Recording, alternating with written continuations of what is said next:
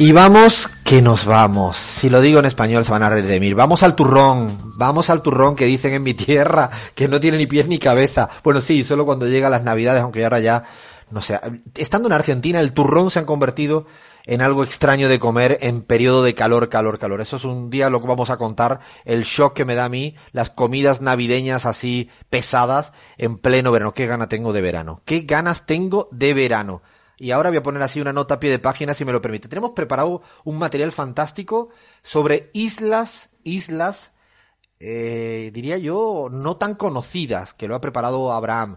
Desde ya le pedimos a la audiencia que cualquier descubrimiento que nos puedan hacer para enriquecer ese programa que lo contaremos la semana próxima o la siguiente, o ya está todo el material, eh, envíenlo, envíen pero con la intención de, de darnos la máxima envidia. Yo, yo es que ahora no tengo o sea, lo primero que quiero es el coronavirus y irme, irme a una playa, aunque sea, lo voy a decir, aunque Leandro se tape los oídos, a una playa argentina, que es eh, una playa distinta, dejémoslo ahí para ser diplomático, una playa, una playa, bueno, una playa, ¿no? Vamos a decir que es una playa hermosa, sí, incentivamos que la gente vaya. Y no, no puedo, no puedo mentirle a la audiencia, Lea, no hagamos esto, por favor, es una playa. Dejémoslo en playa Tres puntos suspensivos. Mar y arena, ¿qué más necesitas? Un poquito de viento. Eh, se nota que no has ido nunca a una playa de verdad, eh, Leandro. No puede ser, ¿eh? O sea, no, no, no. Yo, bueno, vamos a dejar este tema porque ya me imagino ahora todo el mundo. Me van a quitar el carnet de la argentinidad que me dieron hace dos semanas.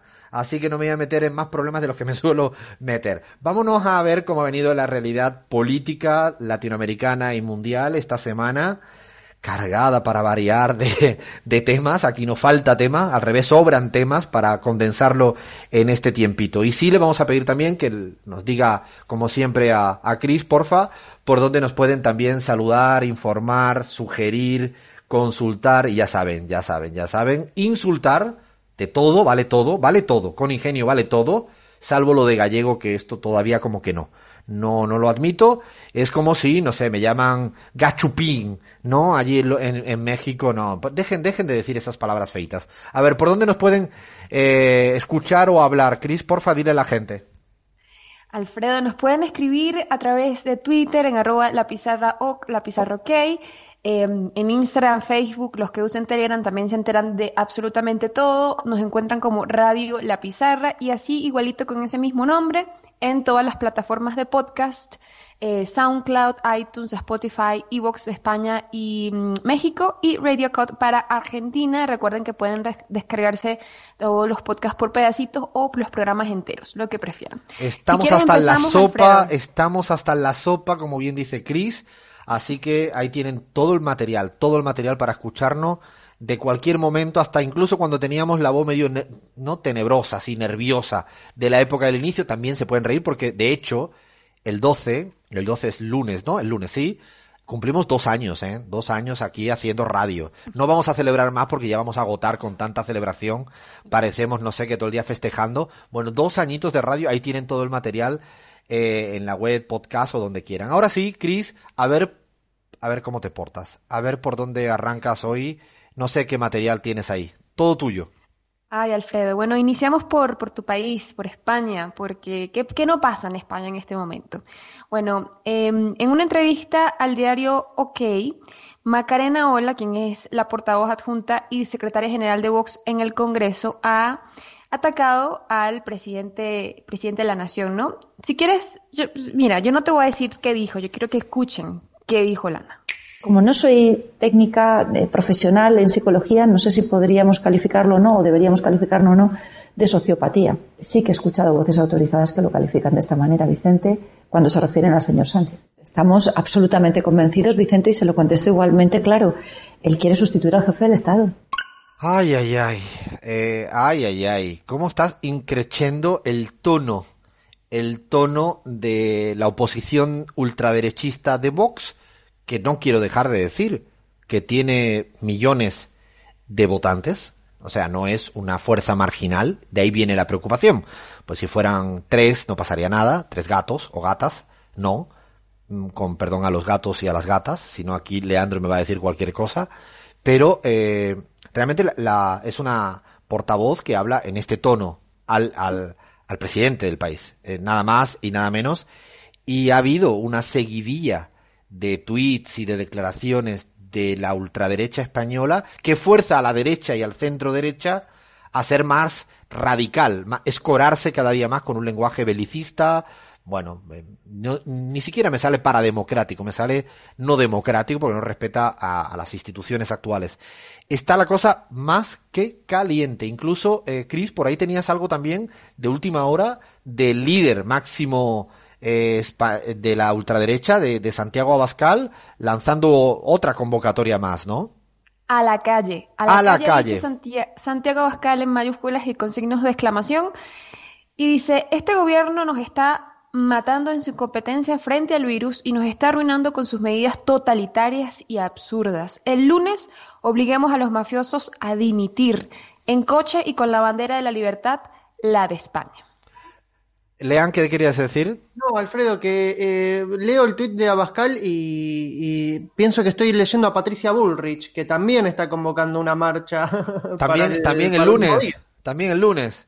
Exactamente, eso creo que debe ser una marcha internacional de la extrema derecha, ¿no? Contra contra las antenas 5G, contra, contra el sentido la tierra redonda, no sé. No, será, eh, espero que Patricia Bullrich no se confunda y salga a favor de la hispanidad aquí en la Argentina, cualquier cosa es posible, ¿eh?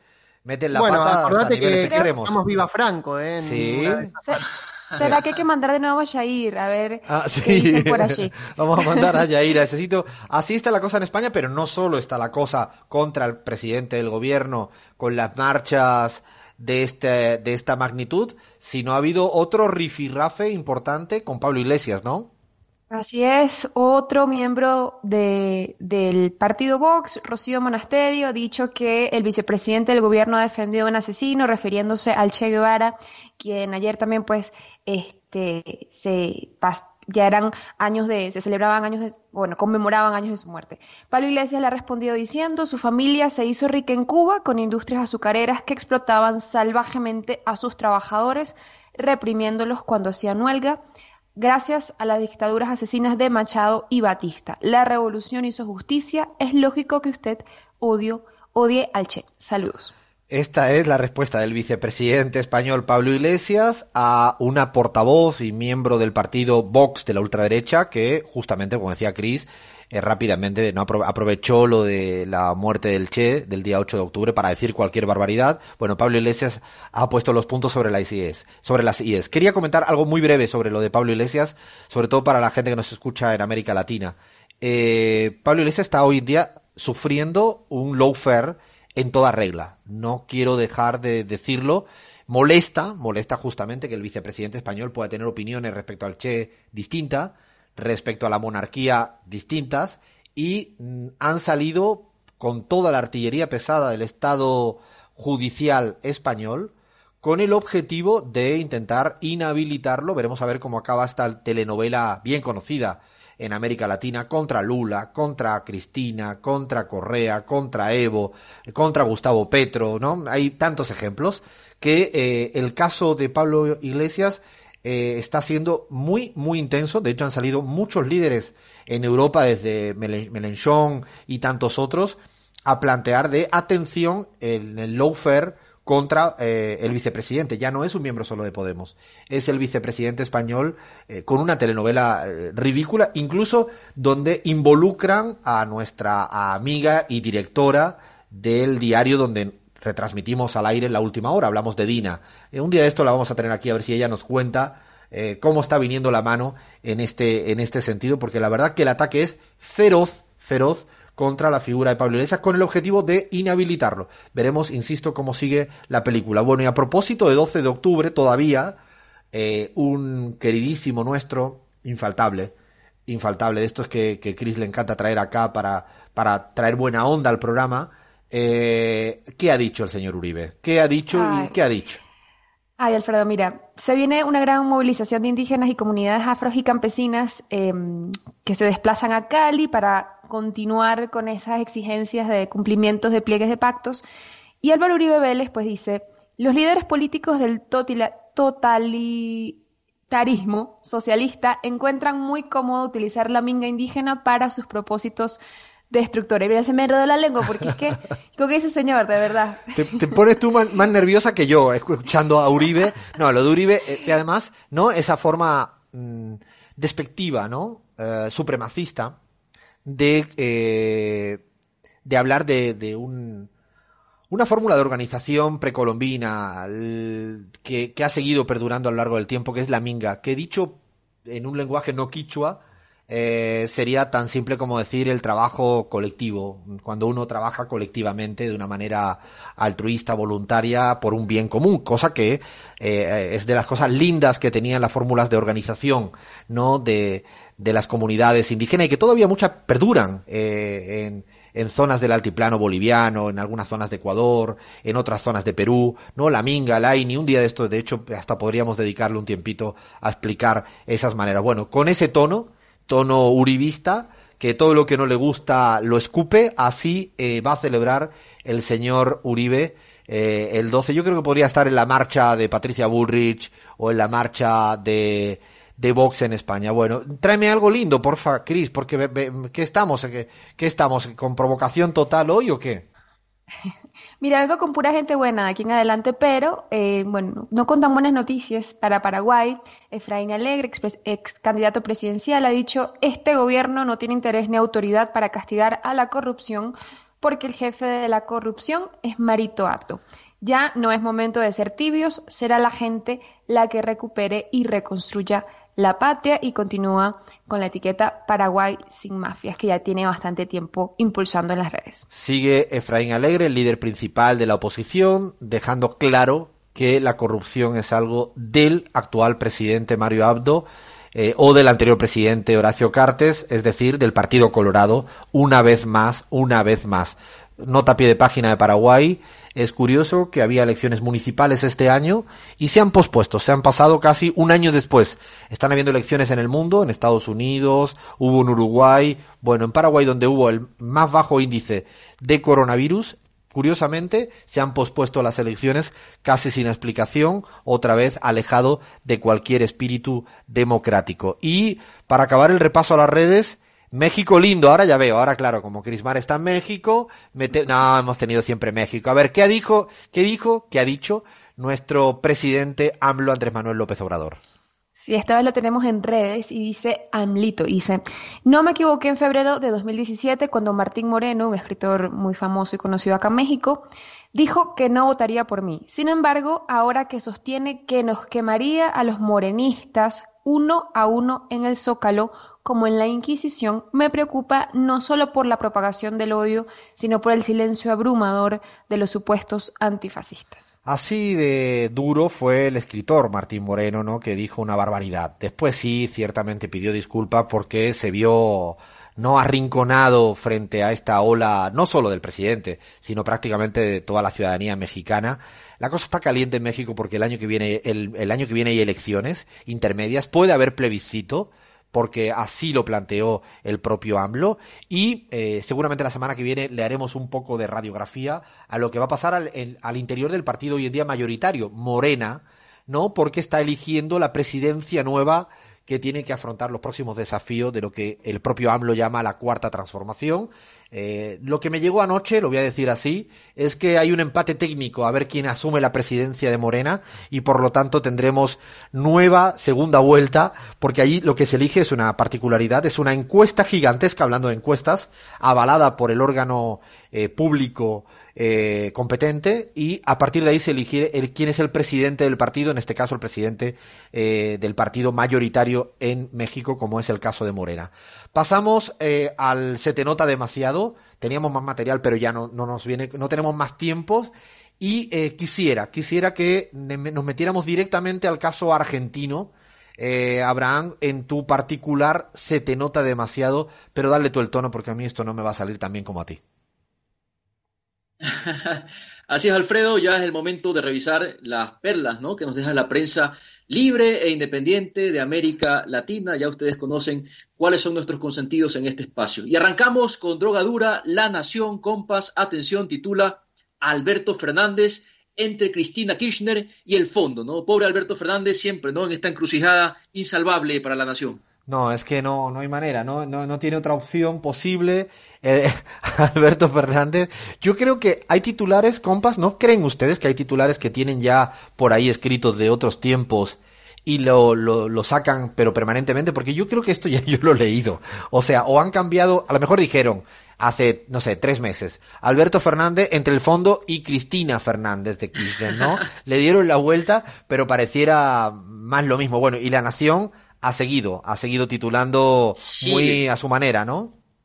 Como metralleta, compas. Titula La Nación también Matar al peso. Atención, la opinión de los economistas, los expertos, ¿no? Sobre la conveniencia de una dolarización. Es la matriz que se empieza a posicionar con fuerza en algunos medios importantes de la Argentina, Alfredo. Atención, atención, atención, porque pareciera que ya no es casual eh, la seguidilla de titulares de los grandes medios de comunicación eh, en esto que decías tú, habrá matar al peso. Hay un intento de seguir asentando una dolarización de facto, de hecho, eh, en, toda la, en todas sus vertientes. Eh, para eso necesitan tener un tipo de cambio ilegal completamente con un peso muy devaluado, y así es lo que están provocando. No hay razones de ninguna manera económica ni macroeconómica para que avance permanentemente la devaluación en el sentido que lo está haciendo, pero detrás de esto es la dolarización de facto que tiene dos grandes efectos. En el fondo, primero, es que solo los que tienen manejo de dólar puedan salir ganando y viviendo bien, porque el resto no, los que no tienen acceso al dólar no pueden vivir bien en la Argentina, si sigue esta, esta senda impuesta por algunos grandes grupos económicos. Y la segunda es un traslado al, a los precios a la alza. Lo que quieren es ir dolarizando de alguna manera los precios, si vale el juego, de muchos medicamentos y alimentos, eh, aunque no tengan nada que ver, porque hay que recordar que en la Argentina cualquier importación, cualquier importación se hace a tipo de cambio oficial, o sea, no a tipo de cambio ilegal. Tienen eh, en la contabilidad real de cualquier empresa que importa algo, el tipo de cambio es el tipo de cambio legal. Por lo tanto, no tendría justificación alguna que hubiera traslado a, los precios, pero está pasando, va a seguir pasando, y hay una, hay un clima eh, feo que incluso después del tema de la deuda externa, de haber resuelto la negociación con los acreedores privados, que lo normal sería que no debería haber esta presión devaluatoria tan elevada, los grandes tenedores de dólares y sobre todo los que tienen para exportar eh, las materias primas, no la están exportando, no la están exportando simplemente porque no quieren traer los dólares en este momento al país. Una vez más, este siempre juego macabro, amenazante, de los grandes eh, agroexportadores del país, generando realmente situaciones muy, muy complicadas. Así está la Argentina, iremos trabajándolo esto semana a semana. De Argentina nos vamos a Bolivia. Estamos a días, quedan ocho días para las elecciones presidenciales en Bolivia. ¿Cómo ha venido la cosa en términos de titulares, Abraham? Bueno, los mismos de siempre, ¿no? Los clásicos, el deber, página 7, ya les comentaré cómo han titulado. El deber, arranquemos con este.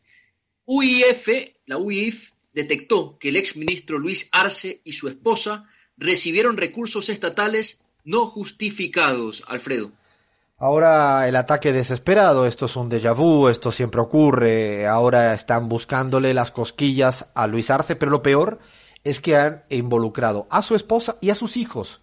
Eh, la unidad, entre comillas, de inteligencia financiera boliviana, la UIF, eh, ni corta ni perezosa, justamente, curiosamente, qué casualidad, eh, una semana antes de las elecciones ha habido un ataque feroz contra el candidato del MAS porque sigue siendo el primero en todas las encuestas. La gran duda está en si logrará alcanzar eh, la victoria en primera vuelta o acudirá a una segunda vuelta. Está al límite. Seguramente el sábado que viene, a un día antes de las elecciones, vamos a hacer un especial de Bolivia para, para contar cómo viene el panorama electoral. Pero también ha habido titulares durísimos, ¿no? Ya planteando incluso esto de eh, cómo se tienen que unir para desbancar la opción del MAS, ¿no?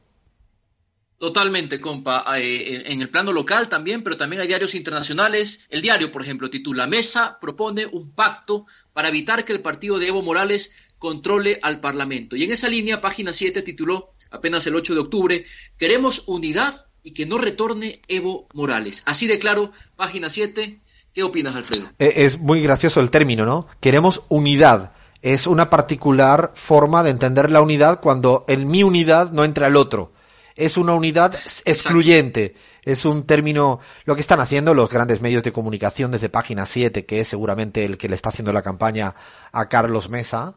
Eh, quiero decirlo además, eh, Leandro, creo que amerita decirlo. Hemos estado intentando llamar a Carlos Mesa para que esté con nosotros aquí en la pizarra, queriendo escuchar la voz de la otra parte, igual que tuvimos a Lucho Arce, pero bueno, Carlos Mesa por ahora no, no ha atendido la llamada de, de la pizarra, lo vamos a seguir intentando hasta última hora, pero Esa llamada que le está entrando a Carlos Mesa, que si nos Es está nuestra. escuchando, queremos decirle que somos nosotros. asesores, asesores de Carlos Mesa, los que llaman seguidamente somos nosotros en la pizarra con ganas de intentar hablar para conocerle y por, sobre todo también porque en Argentina eh, muchos y muchas bolivianas en la M750 lo que eh, van a votar, porque aquí hay que recordar que hay casi 150.000 bolivianos y bolivianas que van a votar el 18 de octubre en la Argentina, casi 2% del padrón electoral, no es poco. Vamos a, el sábado que viene, el sábado que viene vamos a hacer un especial Bolivia a un día antes de las elecciones. Y para terminar el repaso a este, no puede faltar el infaltable Ecuador. ¿Cómo viene la mano por allá, Abraham? Bueno, solo escucha este titular del comercio para que te hagas una idea, ¿no? Titula así para hablar del nuevo préstamo del Fondo Monetario Internacional. Dinero fresco, dinero fresco para ponerse al día y reactivarse. ¿Qué te parece, Alfredo? Yo recuerdo que con Correa decían que Ecuador estaba sobreendeudado, pero ahora, ahora es dinero fresco. ¿Qué Esto, tal? es, esto es eufemismo en estado puro. Ahora, en vez de llamarle deuda y condicionamientos en políticas económicas, se le llama dinero fresco. La verdad que al comercio se le nota demasiado eh, esta, esta desesperación, ¿no? Porque la pregunta en el Ecuador, la pregunta en Ecuador es si la ciudadanía quiere cuatro años más de Lenin Moreno. No me he equivocado, ¿eh? No, no, no es que no, no, no conozco quiénes son los candidatos. Es que Lazo hoy en día es la continuidad de Lenin Moreno. Aprobaron junto el ochenta y tantos por ciento de todas las iniciativas legislativas. Esto no es opinión, es estricta información, solo hay que irse a ver cómo votaron los de Lazo las iniciativas de Lenin o viceversa. Eh, por lo tanto, claro, a partir de ahora el comercio y otros pues están creando este, este marco, este nuevo frame con el objetivo de que ahora lo que viene del FMI es dinero fresco. Bueno, y en esa línea, en esa línea eh, de campaña, campañera diríamos, el Expreso también ha titulado otra, otra perlita, ¿no? Así es, Alfredo, dando cuenta ¿no? de las voces del partido judicial que se ha organizado en el Ecuador. ¿no? Un grupo de juristas, un grupo, apenas un grupúsculo, califica de ilegítima a la inscripción de binomio de centro democrático y exige correcciones. ¿no? Expreso, fiel a su estilo, Alfredo, solo cuenta la versión de este mínimo grupito de abogados que por supuesto son todos anticorreístas. No, esto es para decir un día, no, yo, yo encontré un día un jurista que dijo, bueno, imagínense la seriedad de esto, el objetivo es intentar bajarse el binomio donde ya no está Rafael Correa. Un día haremos un recuento casi eh, con broma porque no quiero no quiero perder el humor de cuántas siglas tuvo que reinventar el correísmo para intentar llegar a estas elecciones con vida en un estado entre comillas de derecho, que es lo que presumen a veces el señor Lenín Moreno. Hasta acá llegamos el repaso a las redes, el repaso a los medios, estaba todo cargado y ahora vamos a jugar a fútbol y a política aquí en la pizarra.